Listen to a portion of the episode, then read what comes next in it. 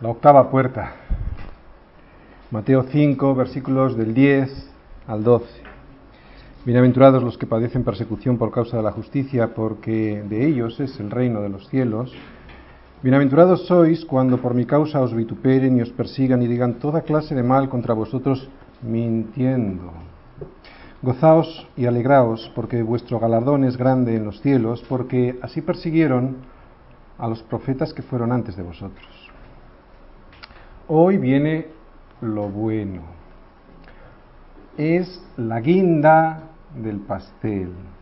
Es el privilegio de los nacidos de nuevo, de los redimidos. ¿Cómo puede ser? No? Más de uno se estará preguntando en esta tarde, Pastor, a mí no me gusta que me persigan y cuando lo hacen no me gozo en ello. Bueno, Hoy vamos a ver si esto es verdad o no. Hoy vamos a cerrar el círculo perfecto del carácter de los cristianos. Cuando empezamos estas bienaventuranzas, dijimos que no eran palabras de Jesús a cualquiera, era un sermón para sus discípulos. ¿Os acordáis? ¿Cómo empezaba Mateo 5.1? Decía, viendo a Jesús, viendo a la multitud, subió al monte y sentándose vinieron a él sus discípulos y abriendo su boca les enseñaba diciendo, yo veo aquí que el Señor, viendo la multitud, se apartó, subió al monte y fueron a él sus discípulos. ¿Os acordáis? Muchos cuadros que vemos de este momento, lo vemos eh, lleno eh, Jesús predicando con un montón de gente. Yo no estoy tan convencido. De hecho, os puse una imagen hace unos, en varias de las bienaventuranzas y reconozco que no me gustaba mucho porque creo que no reflejaba bien este momento del Señor. No creo que fuera un discurso a las multitudes, pero no porque yo lo crea, sino porque lo leo aquí, lo volvemos a leer. Viendo la multitud subió al monte y sentándose vinieron a él sus discípulos y abriendo su boca les enseñaba diciendo. Por lo tanto, estas bienaventuranzas no son para todo el mundo, es para sus discípulos. Cuando vimos las puertas, nos dimos cuenta, evidentemente, esto no es para las multitudes, ¿no? Y si recordáis la última puerta que hemos visto, la séptima, todavía se hacía evidente que esto no era para, para, para cualquier persona. Pero es que si vemos la octava, todavía es más evidente. No es para cualquier persona, es para sus discípulos. ¿Por qué? Porque esto es la culminación de un carácter, del carácter de los cristianos. No tanto que en esta bienaventuranza se vea una característica del carácter cristiano, sino porque aquí clarísimamente se ve si el cristiano es la persona que se describía en las anteriores bienaventuranzas. Porque si no es así, no eres un cristiano, y si es así, indefectiblemente vas a tener persecución, te lo aseguro. Bueno, no te lo aseguro yo, te lo asegura el Señor. Por lo tanto, aquí no se describe tanto un carácter como la consecuencia, el resultado de lo que te vendrá por tener un carácter. El carácter de los hijos de Dios. He dicho que es la consecuencia de lo que te vendrá, por lo tanto, no es tanto, como hemos dicho, un comportamiento como lo eran las anteriores, ser manso, ser misericordioso, ser un pacificador, es más bien algo que algunos van a hacer, algunos de los que nos rodean, van a hacer con nosotros. En definitiva, esta persecución no hay que provocarla, te vendrá sola. Esta bienaventuranza es la culminación que perfecciona nuestro carácter por eso he empezado diciendo que es la guinda del pastel. Es, atención, la confirmación de que tenemos un carácter, el carácter de los hijos de Dios. Es, aunque no te lo creas, el premio gordo. Es el trofeo de la carrera que nos confirma que hemos pasado por las puertas anteriores. Normalmente dividía la predicación en tres partes, ¿os acordáis? Lo que somos, lo que debemos hacer al ver cómo somos y la bienaventuranza en sí. Lo dividí en estas tres partes, pero esta vez lo voy a hacer algo diferente. Voy a ponerlo de esta manera, lo que ya somos, la causa y las razones, vamos a ver de la persecución, ¿Vale? Consecuencias, si queréis apuntar, estaría muy bien, porque este es el esquema de toda la predicación, ¿de acuerdo? Lo que ya somos, o sea, vamos a ver en primer lugar la causa y las razones de esta persecución, consecuencias de lo que somos, o sea, los resultados de esta persecución y la bienaventuranza en sí, la respuesta a esta persecución. Muy bien, lo que ya somos, hijos de Dios. Vamos a leer el versículo que estamos analizando hoy. Bienaventurados los que padecen persecución por causa de la justicia, porque de ellos es el reino de los cielos. ¿Por qué digo lo que ya somos? Porque si hemos pasado a esta puerta, la octava, hemos pasado previamente por la séptima. ¿Cuál era la séptima?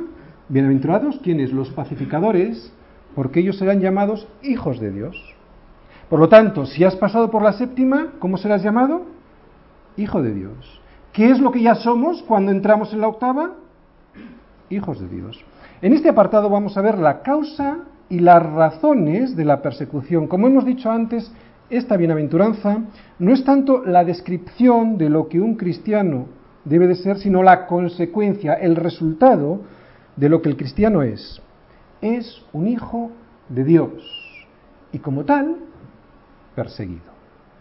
Lo explico. Mirad, si hemos pasado por las siete puertas anteriores, nos habremos dado cuenta que cada una habría un espacio a la siguiente. Para poder entrar en la siguiente, abríamos una puerta y nos encontrábamos en un espacio para entrar en la siguiente. La pobreza espiritual te descubría quién eras de verdad y no quién creías que eras, ¿no? Descubrías que eras pobre, muy pobre delante de un Dios santo y justo.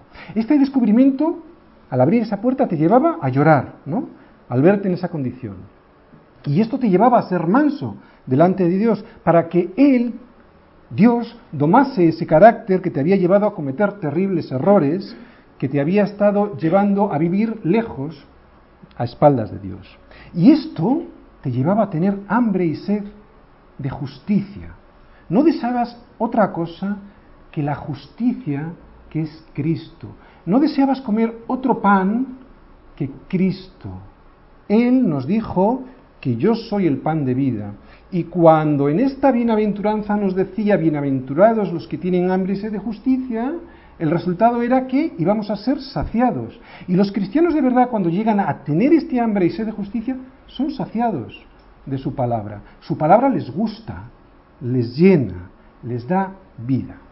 Al ser saciado de esta manera, tu carácter, se producía en tu carácter un cambio radical eras misericordioso.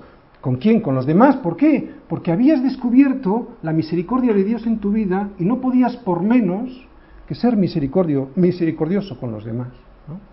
Esta misericordia te llevaba a, a nunca pensar más en ti mismo, a no ser egoísta y por lo tanto te llevaba a limpiar tu corazón, o sea, a no pensar en ti, en el egoísmo, sino pensar solo en Dios y no las cosas que Dios daba. No tenías ya pues un corazón dividido, era un corazón limpio. Tu deseo en la vida es Cristo, Cristo y ya no más yo, yo, yo.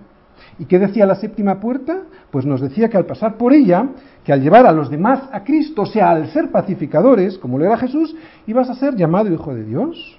Por eso, al entrar en esta octava, que es en la que estamos hoy, ya me he convertido en un hijo de Dios, como me dice la puerta séptima.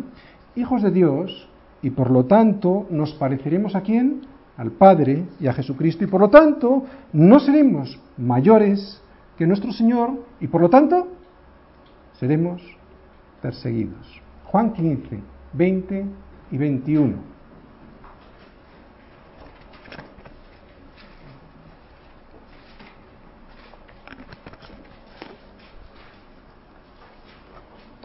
El siervo no es mayor que su Señor el siervo no es mayor que su Señor. Si a mí me han perseguido, también os perseguirán. Si han guardado mi palabra, también guardarán la vuestra.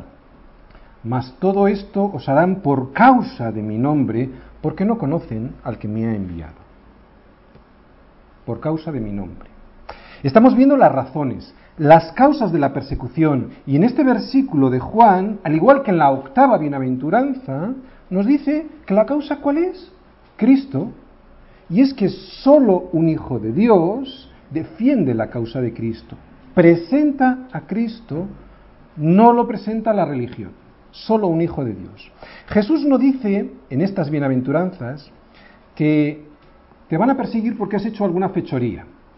Tampoco te dice que serás bienaventurado cuando en tu vida tengas dificultades derivadas de tus errores, de tu necedad como cristiano. Por ejemplo, por dar un testimonio cristiano equivocado o un testimonio cristiano fanático. No hemos sido llamados a ser fanáticos. No se trata de buscar la persecución, eso no nos lo dice Jesús. Lo, que Jesús nos dice es que si somos cristianos, la persecución vendrá.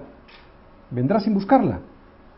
No se trata pues de fanatismo. Otra cosa es ser radicales. Y aunque esta palabra tiene mala prensa y connotaciones negativas, en realidad para mí es una palabra hermosa porque proviene de la palabra latina radix, raíz, y etimológicamente significa alguien que tiene raíces profundamente asentadas, de las cuales bebe, vive y se alimenta. Alguien que está enraizado es alguien que tiene unas bases que no le hacen caer de su sitio. Y nosotros tenemos esas raíces profundamente asentadas en Cristo. Y cuando nos intentan arrancar de nuestras convicciones, no nos dejamos porque nos moriríamos. No somos fanáticos, pero sí que tenemos raíces profundas. No somos corazones de doble ánimo, corazones divididos, almas adúlteras. Tampoco se trata de ser perseguidos por culpa de nuestro carácter caído, no regenerado. O sea, cuando por causa de nuestro temperamento o nuestra forma de ser ofendemos a los demás. Tampoco habla Jesús aquí, en esta bienaventuranza, de ser perseguidos por una causa. Hay causas muy nobles, muy nobles por las cuales podríamos ser perseguidos. Por ejemplo, causas políticas, causas sociales, incluso causas religiosas. Pero no es esto de lo que habla aquí Jesús. Estaríamos en un error tremendo si no distinguimos claramente que la persecución que Jesús nos describe en esta bienaventuranza no es de cualquier clase, no es de cualquier clase. Así que para entender bien en sus términos, en sus términos correctos esta bienaventuranza, debemos dejar que el Espíritu Santo transforme nuestro entendimiento para estar libres de nuestros complejos, de nuestras ideas preconcebidas, de nuestros prejuicios. Hay que recordar que este reino es un reino totalmente nuevo, por eso solo un hombre totalmente nuevo puede interpretarlo correctamente. Y la mejor manera de averiguar qué tipo de persecución es de la que habla en este versículo es preguntarnos por qué le persiguieron a Jesús. Para así nosotros no estar equivocados pensando que estamos siendo perseguidos por alguna causa que aquí en esta bienaventuranza no está descrita. Y empezamos viendo Jesús no fue perseguido por planteamientos políticos. De hecho, mientras los judíos pensaron que podían tener en Jesús un líder militar eh, que les liberara del yugo romano, mientras pensaron eso fue cuando Jesús tuvo más apoyo. Tampoco fue perseguido por causas, por tener un planteamiento social revolucionario. Tampoco fue perseguido por ser religioso, de hecho fue perseguido sobre todo por los religiosos. Jesús no fue perseguido por conciliar la luz y las tinieblas. Jesús fue perseguido por declarar la verdad, por establecer una diferencia clara entre la verdad y el error, por ser una espada que divide a la humanidad en dos, los que están del lado de la justicia de Cristo y los que quieren seguir en su pecado, reconciliando lo irreconciliable que es la luz con las tinieblas. Jesús vino como luz y cuando una luz entra en una habitación, una habitación oscura donde están las tinieblas, ¿qué es lo que pasa? Que todo se hace evidente. Las ratas se escapan, las arañas se esconden, los que no soportan la luz se escapan, se escapan de la luz porque la luz pone en evidencia lo que son. Los cristianos somos portadores de luz e igual que Jesús la portamos no para acusar, sino para salvar. Por eso, ante esa luz que los cristianos portamos, los hombres solo tienen dos opciones. O se avergüenzan y piden perdón a Cristo, o se esconden. Algunos de esos que se esconden son tan atrevidos que intentarán apagar esa luz que portas, y es aquí cuando vendrá la persecución. Desgraciadamente en este punto tenemos que introducir algo que ocurre y que ha ocurrido muy a menudo y que es sangrante, pero que no debiera de sorprendernos en absoluto porque ya le ocurrió a Jesús y es que la persecución más furibunda y letal es la que proviene de dentro de la misma iglesia. Algunas persecuciones de las más violentas que hemos sufrido los cristianos han sido de manos de la misma iglesia, de manos de gente religiosa de cristianos nominales. Si nos fijamos en el Señor mismo, ¿quiénes fueron sus principales perseguidores? Los fariseos, los escribas, los doctores de la ley. A los primeros cristianos también, quienes más les persiguieron fueron los religiosos judíos. Y más tarde esta persecución vino de la Iglesia Católica sobre algunos hombres de la Edad Media que habían visto la verdad y trataban de vivirla como, como, como Cristo la predicaba. ¿no? Ejemplos del inglés Wycliffe o del checo Juan Hus ¿no? fueron precursores de lo que luego ocurrió en toda Europa con la reforma protestante de Lutero.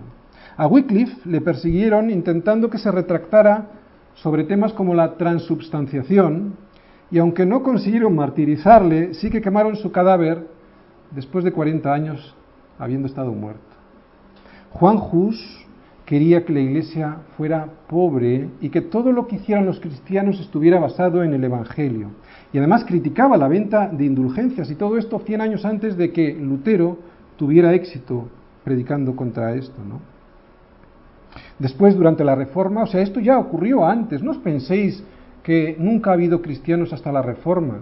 Siempre ha habido gente honesta que ha intentado vivir el Evangelio, pero curiosamente fue dentro de la propia Iglesia que les persiguieron. ¿no? Después, como decimos, durante la Reforma ocurrió lo mismo. Así que también eh, vemos en, la persecución de los primeros reformadores, pues cómo ocurre esto ¿no? dentro de la propia Iglesia.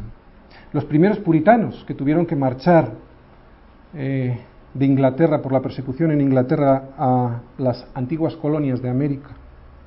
Esta es la enseñanza de la Biblia.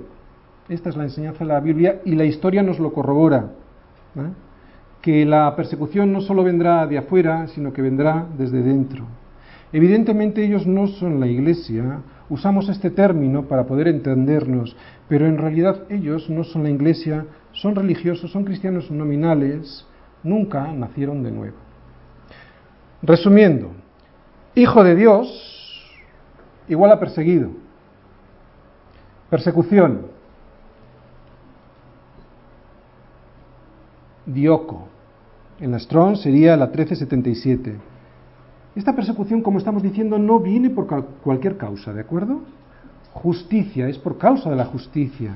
Dikaiosune, en el Strong sería 1343, y es la misma palabra que viene en la cuarta bienaventuranza. ¿Os acordáis? Bienaventurados los que tienen hambre y sed de justicia, porque ellos serán saciados. Y allí, cuando explicamos la cuarta bienaventuranza, dijimos que justicia era una persona. Por lo tanto, ¿Qué significa que seremos perseguidos por causa de la justicia?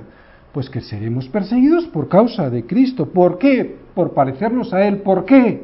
Porque somos hijos de Dios.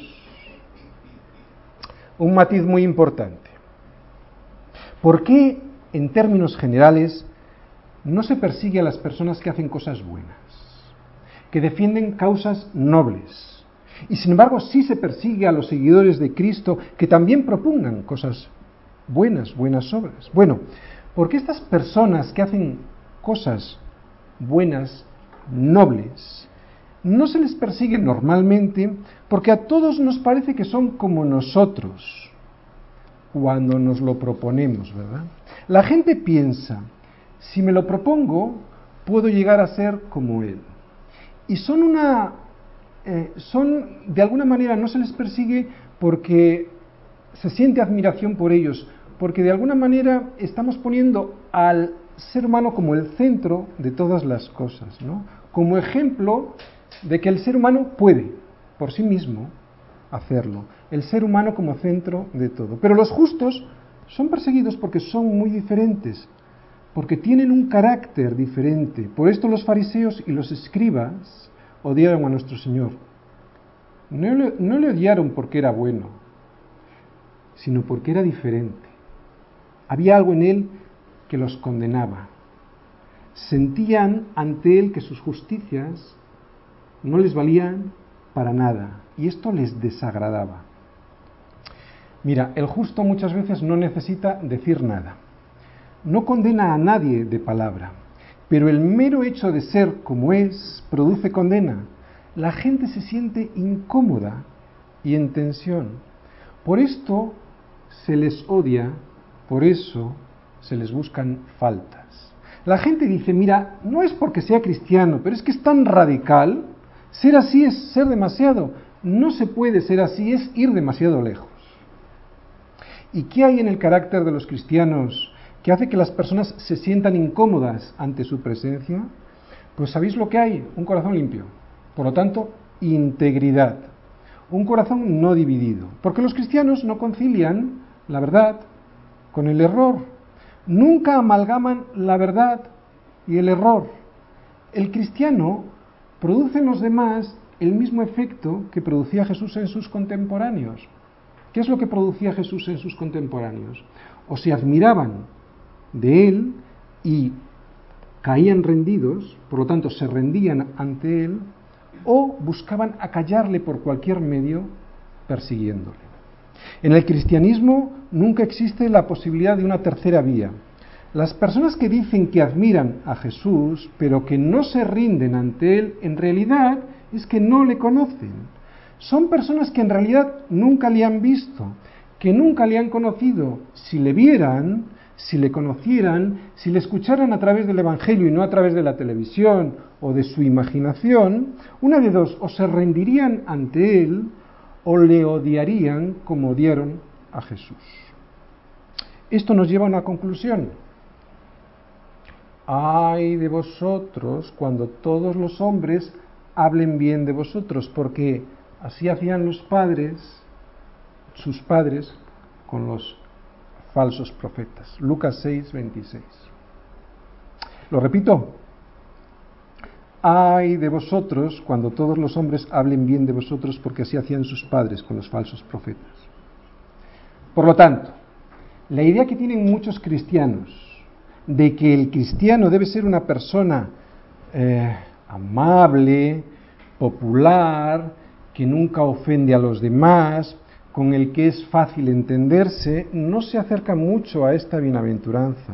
Si esta bienaventuranza nos dice la verdad, resulta que un verdadero cristiano es aquel que no, aquel a cual el mundo, no todo el mundo le alaba, como a nuestro Señor, que no todo el mundo se agradó delante de él. Muchos cristianos no tienen una noción clara del nuevo nacimiento porque no se les han dado las pautas correctas para primero entenderlo y segundo ponerlo en práctica. Y yo creo que en estas bienaventuranzas tenemos la mejor instrucción, el mejor libro de instrucciones de cómo debe ser nuestro carácter y los pasos adecuados para dejarnos transformar a la imagen de nuestro Señor. Estas bienaventuranzas son el mejor manual para saber si hemos nacido de nuevo. Los pasos son ocho y necesitamos ocho llaves necesarias para abrir las ocho puertas. Son ocho puertas de entrada al reino de los cielos, para entrar ya, no para cuando nos muramos, para empezar a disfrutarlo ya. Hemos visto lo que ya somos, hijos de Dios, y que esa es la causa por la cual te van a perseguir, porque te vas a comportar como un hijo de luz, porque vas a presentar a Cristo. Si no presentas a Cristo, no eres un hijo de Dios porque no te parece y no tendrás persecución. Lo estoy diciendo al revés. Bien, vamos a ver el siguiente paso de esta, de esta bienaventuranza. Consecuencias de lo que somos.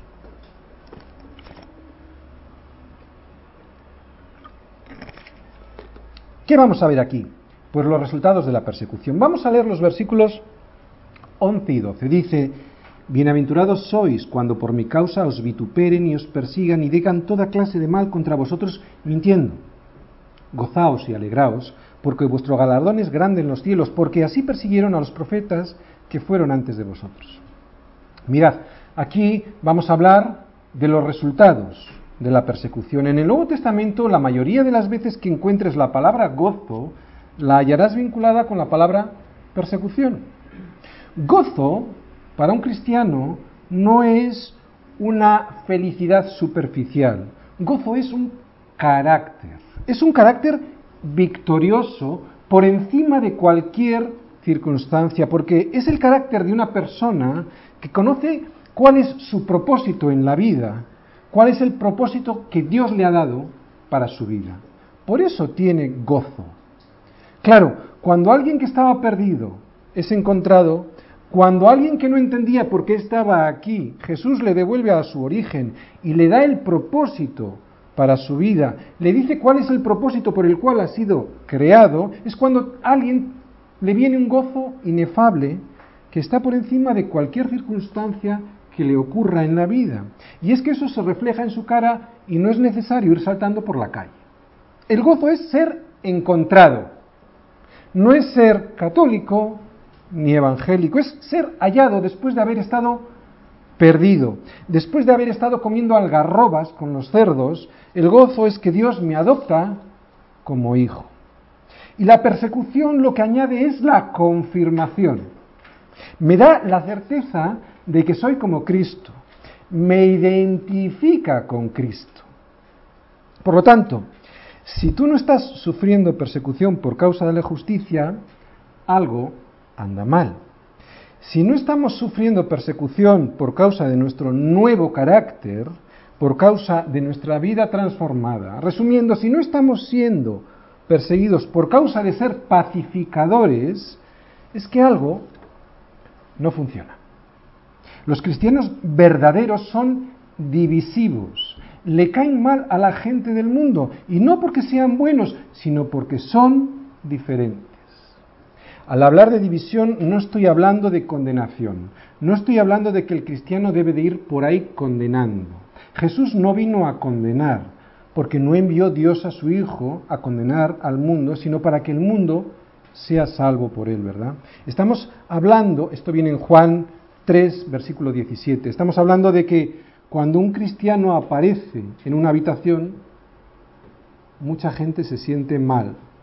Incluso en la misma iglesia, los nominales, los cristianos de nombre, no le soportan. El próximo domingo hablaremos de la sal y de la luz. La sal en una herida primero irrita antes de desinfectar. La luz cuando la enciendes en un lugar lo que hace es revelar, muestra lo que hay. Así es el cristiano cuando entra en un sitio. Por lo tanto, no te sorprendas de la irritación que provocas si eres sal. No te sorprendas de la persecución. Vuelvo a repetir, esto no significa ir por ahí dando bibliazos a la gente, condenándoles. Nunca debemos ir a los demás con una actitud condenatoria. En la mayoría de las ocasiones, con solo aparecer en un sitio será suficiente para que les pongas nerviosos. Un cristiano es como un brillante en un mundo negro y sucio. Nunca pasa desapercibido. Es alguien que por amor no le da a la gente lo que ésta le pide, sino que le da lo que la gente necesita. Porque les dice les da la división clara entre la verdad y el error, haciendo una división clara entre estas dos, entre la verdad y el error. Seguro que todos tenemos experiencias sobre la persecución. Yo tengo experiencias en dos sentidos, por haberla sufrido yo y por haberla visto sufrir en los demás. Yo he conocido a gente que me ha dicho que no me querían ver en el púlpito, incluso aparecer por la iglesia porque ponía nervioso a las personas. Claro que les ponía nerviosos. Aunque no era del todo cierto, ponía nervioso a los religiosos, a los que no querían ser transformados, a los que les resultaba incómodo porque claro, con lo agustito que estamos, ¿quién va a querer cambiar de sitio y de posición? Pero no ponía nervioso a todo el mundo. También he visto personas que se enojaban por otras personas que adoraban a Dios como si les fuese la vida en ello, y es que no hay que ser tan radical, ¿verdad? No nos pueden ver. No nos pueden ver porque sola nuestra presencia, con solo nuestra presencia, sin ni siquiera hablar, revelamos su estado. A este tipo de personas la gente no las, no, quieren ver. A este tipo de personas el cristiano genuino les hace arder. Segunda de Timoteo 3, versículo 12. Y también todos, todos, todos. Y también todos los que quieren vivir piadosamente en Cristo Jesús padecerán persecución. ¿Qué es lo que he repetido? Todos. O sea, no algunos, ¿no? Todos. Así que si no estás padeciendo persecución, es que estás viviendo religiosamente, no piadosamente. Mirad, al igual que en otras partes del Nuevo Testamento, en Hechos 5:41, vemos como gozo y persecución van de la mano. Allí en Hechos 5:41 dice, y ellos, los apóstoles, saliendo de la presencia del concilio, gozosos de haber sido tenidos por dignos de padecer la afrenta por causa del nombre. O sea, ¿por qué salieron gozosos? Porque la afrenta los identificaba con su creador se parecían, eran hijos, les confirmaba. Pablo también nos deja constancia de su persecución en muchos sitios de la escritura, pero hay una frase que a mí me emociona y que reconozco que me gustaría poder decir a mí también.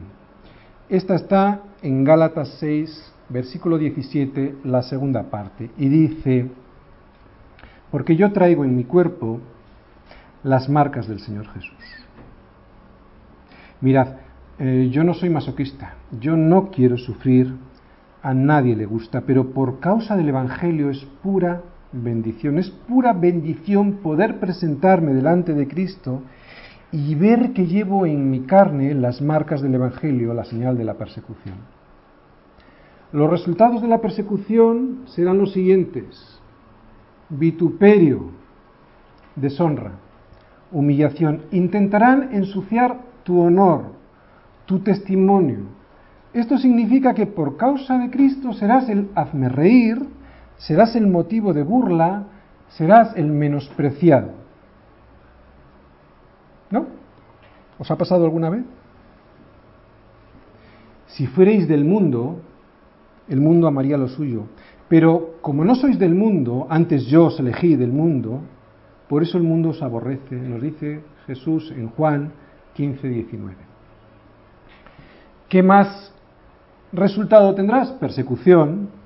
Esta persecución no solo será física, también puede ser psicológica o social. O sea, en el trabajo, en la familia, en el colegio, serás el rarito al que han engañado.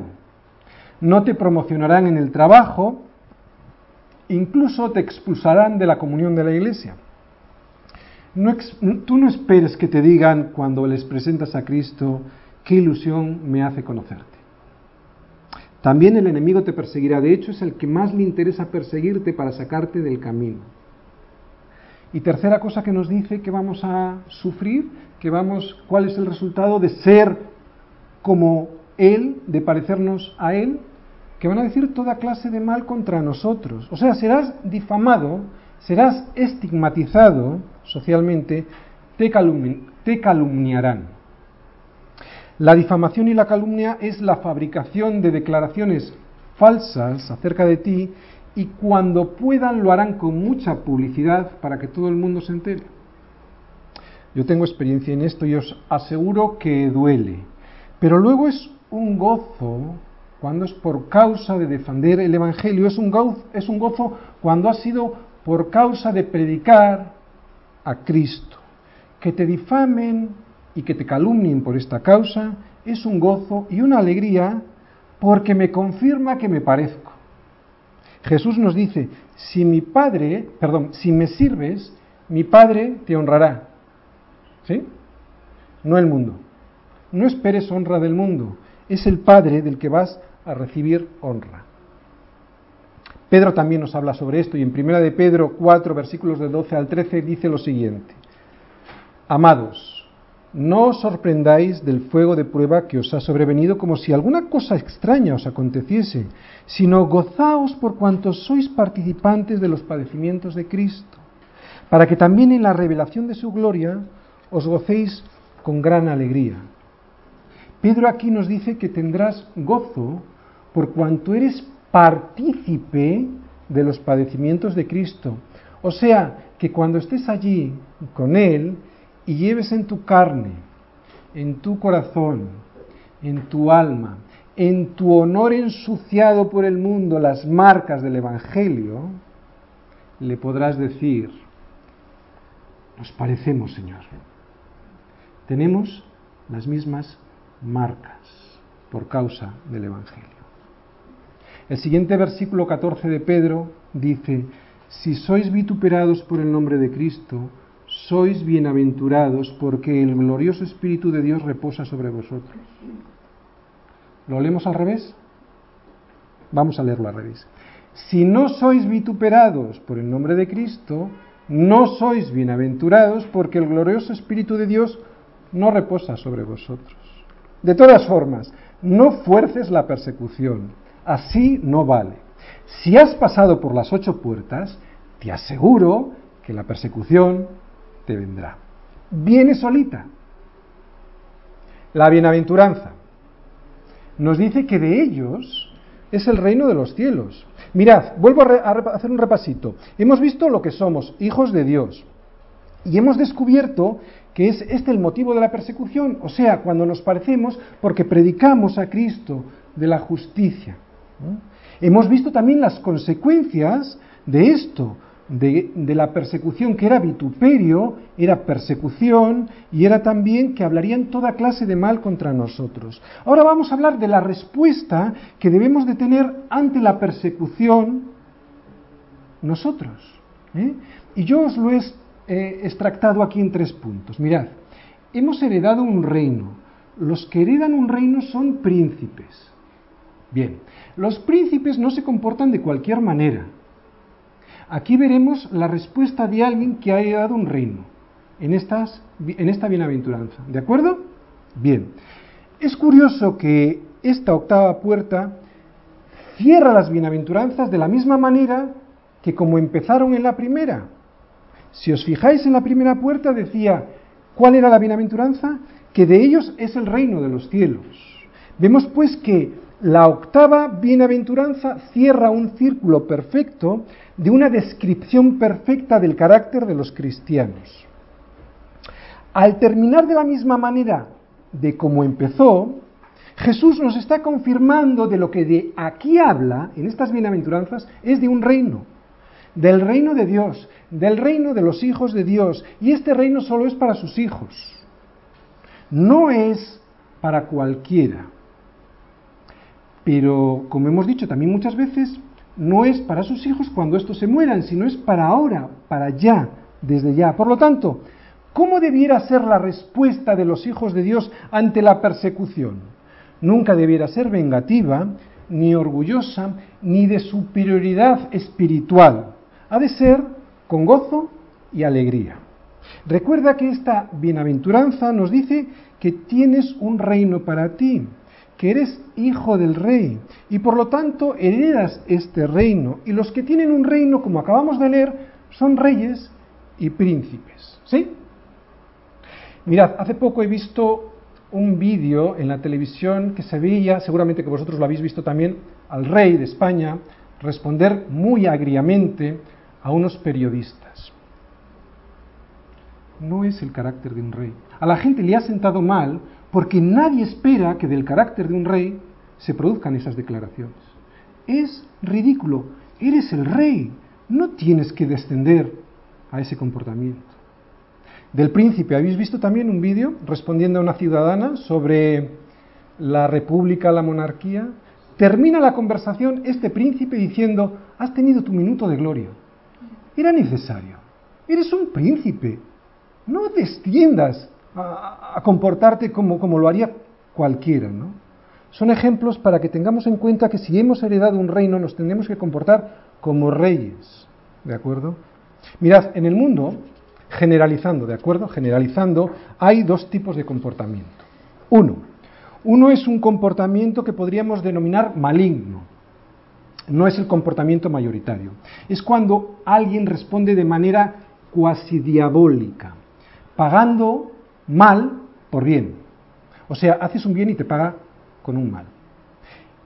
Aquí estamos hablando de pues, estos ladrones, asesinos, gente que injuria sin importarles nada a los demás, no sufren, no sienten empatía hacia los demás, de hecho disfrutan proporcionando sufrimiento a los demás. Los hijos del diablo se comportan de esta manera. Hay un segundo comportamiento más humano, aquí se encuentra la mayoría de la gente. En este, este tipo de comportamiento las personas lo que hacen es pagar bien por bien y mal por mal. Tú me la haces, tú me la pagas. Me das lo que te doy. Pero hay un tercer tipo de comportamiento que no se ve en este mundo, que no se ve en este sistema de valores en el que vivimos. Es el comportamiento del reino de los hijos de Dios. Es el comportamiento de esta bienaventuranza que nos dice que nuestro es el reino de los cielos. Es el comportamiento de un rey. En este tipo de reino el que tiene este carácter no se comporta como lo que hemos visto antes, sino que nosotros en este reino lo que hacemos es pagar bien por mal. En este reino nuestro no podemos descender al nivel de pagar mal por mal. Debemos aprender a vivir como reyes. Vamos a leer Mateo 5:38 hasta el 45, para que veáis cuál debe ser el comportamiento. Claro, esto leído sin haber estudiado las bienaventuranzas se nos antoja complicado y difícil, ¿no? Pero ahora lo vamos a entender mejor. Mateo 5 del 38 al 45 y dice así, oísteis que fue dicho ojo por ojo y diente por diente, pero yo os digo, no resistáis al que es malo, antes a cualquiera que te, que te hiera en la mejilla derecha, devuélvele también la otra. Recordad, este es el comportamiento, ¿de acuerdo? Estamos ya en el comportamiento. Y al que quiera ponerte a pleito, quitarte la túnica, déjale también la capa. Y a cualquiera que te obligue a llevar la carga por una milla, ve con él dos. Al que te pida, dale. Y al que quiera tomar de ti prestado, no le rehuses. Oísteis que fue dicho, amarás a tu prójimo y aborrecerás a tu enemigo. Pero yo os digo, amad a vuestros enemigos y bendecid a los que os maldicen, haced bien a los que os aborrecen y orad por los que os ultrajan y os persiguen, para que seáis, ¿qué? Hijos de vuestro Padre que está en los cielos. Resumiendo este último tercer punto, que es el comportamiento que debemos tener, resumiendo pues esta respuesta que debemos de dar a la persecución, diremos, primero, el cristiano no debe vengarse. Es muy difícil hacerlo, pero Jesús no lo hizo y hemos de ser como Él. Debemos soportar la ira sin contestar, Vengarse es ser como el hombre natural, ¿no? el cual siempre contesta. Es su naturaleza, está en su instinto, es el deseo de vengarse. Pero el cristiano es diferente, es diferente en su naturaleza porque es una nueva criatura, por eso no lo hace. ¿Vale? Primer punto. Segundo, tampoco debemos sentir enojo. Esto todavía es más difícil. Porque muchos de nosotros hemos llegado a la, a la, convicción de este primer punto que hemos dicho antes, al igual que Pablo, ¿verdad? ¿Recordáis en Pablo, en Romanos, Pablo, en Romanos 12, 19, nos dice un versículo que a mí me gusta mucho, no os venguéis vosotros mismos, amados míos, sino dejad lugar a la ira de Dios, porque escrito está, mía es la venganza, yo pagaré, dice el Señor. Y por lo tanto no nos vengamos, ¿no? Esto es lo que hemos visto en el primer punto. No nos vengamos porque no está en nuestra naturaleza. Pero es que hay un segundo punto, que es el que estamos viendo. Hay un segundo paso. Porque ser un verdadero cristiano no es vivir en un estado de represión, de ira reprimida. Hay que ir más allá. Hay que llegar al estado en el que ni siquiera nos importe, nos moleste la persecución. Pero esta bienaventuranza nos dice que todavía hay algo más, hay un tercer paso. Acabamos de decir que la persecución ni siquiera te ha de molestar. Pues hay que ir más allá. Aquí, en esta bienaventuranza, nos dice que la persecución lo que tiene que producir en nosotros es gozo. Nunca debemos dejar que la persecución nos deprima. Cuando alguien es perseguido, yo entiendo y a mí me ha pasado, se puede preguntar, ¿por qué me tratan así? Y entonces venirte un sentimiento de depresión espiritual, ¿verdad? Pero Jesús nos dice, como nos recordaba Rocío antes, gozaos y alegraos. Hemos visto en las bienaventuranzas que es absurdo pensar que alguien en sus fuerzas pueda hacerse cristiano por sus propios esfuerzos, ¿no? Que alguien pueda vivir este sermón del monte en sus fuerzas. Sabemos que para el hombre natural esto es imposible porque en su naturaleza que está vengarse, Ni siquiera puede dominar el espíritu de venganza que tiene en sí. Mucho más es reprimir el sentimiento de ira. Pero la última parte que acabamos de decir, o sea, el hecho de tener gozo y alegrarse de la persecución, esto nunca lo puede sentir el hombre natural. Esto solo viene de un espíritu regenerado, nacido de nuevo. Resumen de esta bienaventuranza, de esta persecución. Muy bien, la causa. ¿Por qué nos persiguen? Pues la causa es la justicia, por causa de Cristo, por causa de vivir piadosamente, por causa de ser cristiano, por causa de amar y predicar a Cristo, aquel al que la gente odia. La persecución no te vendrá por predicar Jesucito de mi vida, Jesucito de mi amor, sino por predicar de aquel que vino a deshacer las obras del diablo, y como el mundo ama esas obras, por eso le odia, y es por eso que te odia a ti también, aunque no te lo diga.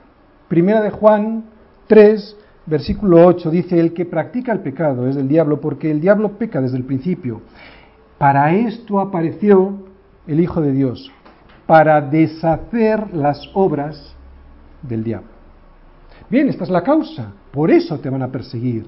El resultado de predicar a Cristo, o sea, de ser hijos de Dios, pues que tendrás vituperio, o sea, deshonra y humillación, te perseguirán física, socialmente, psicológicamente, y dirán toda clase de mal contra ti, mintiendo, o sea que serás difamado, serás estigmatizado socialmente y te calumniarán. ¿Y la respuesta que tienes que dar a esta persecución? Pues desde luego la tenemos, lo hemos leído en Mateo 5, versículo 44. ¿Cuál es la respuesta a esta persecución? Orad por los que os persigan y os ultrajen. Aunque sabéis, a este punto de orar por los que os ultrajan y os persigan, nunca podremos llegar si no hemos entrado primero por la primera puerta. Si te reconoces pobre en espíritu, si lloras por ello, si fuiste mansamente a Cristo y tuviste hambre y sed de justicia, si recibiste la misericordia de Dios, entonces recibiste un nuevo corazón y ahora tienes un nuevo propósito, ser pacificador, llevar a los demás a los pies de Cristo, es por eso, solo por eso, cuando podrás padecer con gozo la persecución, las afrentas en su nombre. Vamos a orar.